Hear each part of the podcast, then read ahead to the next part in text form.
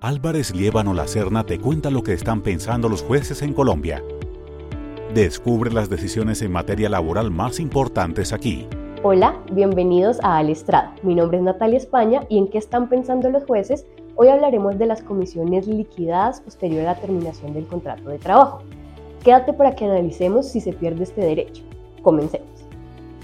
El demandante convocó a juicio a su exempleador para que se declarara que entre las partes existe un contrato de trabajo a término indefinido del 6 de mayo del 2008 al 13 de diciembre del 2017, solicitando, entre otros, el pago de la indemnización por despido sin justa causa, contemplado en el artículo 64 del Código Sustantivo del Trabajo, además del pago de las comisiones adeudadas, las comisiones de los vehículos vendidos y entregados por gerencia, entre otros.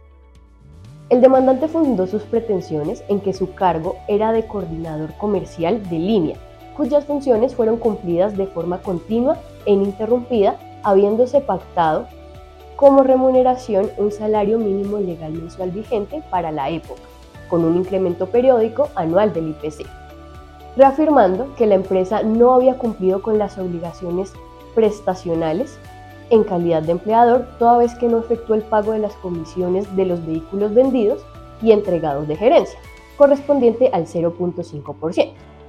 La línea de defensa de la empresa se centró en que se cumplió efectivamente con todas las obligaciones derivadas del contrato de trabajo de manera completa y oportuna y en especial la forma de remuneración pactada. En cuanto a la decisión de primera instancia, el ACO declaró la existencia de un contrato de trabajo entre las partes, sin embargo, absolvió a la demandada de todas las pretensiones elevadas en su contra, condenando en costas a la parte demandada. En sede de apelación, la Sala Laboral del Tribunal Superior del Distrito Judicial de Bogotá revocó parcialmente la sentencia de primera instancia y en su lugar condenó a la demandada a pagar en favor del demandante la suma de 25.340.000 debidamente indexada. Esto por concepto de las comisiones correspondientes a los negocios celebrados en octubre, noviembre y diciembre del 2017. La sala, en cuanto al análisis de la procedencia, el reconocimiento y pago de las comisiones, identificó la suscripción de tres otros CIS entre las partes con posterioridad a la suscripción del contrato de trabajo, en los cuales estipularon los términos de causación y pago de las mismas. Sin embargo, las pruebas documentales, identificadas y evaluadas por la sala, respaldaron la petición en torno al reconocimiento y pago de las mismas.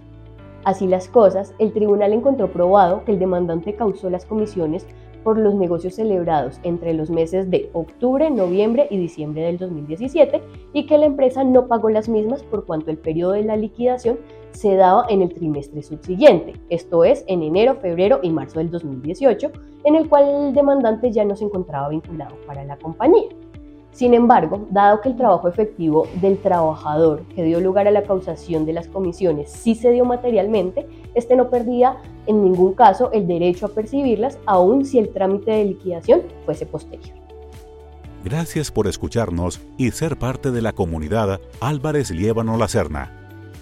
Te esperamos en nuestro próximo podcast. Para saber más sobre nosotros, visita nuestro sitio web www.allabogados.com y síguenos en redes.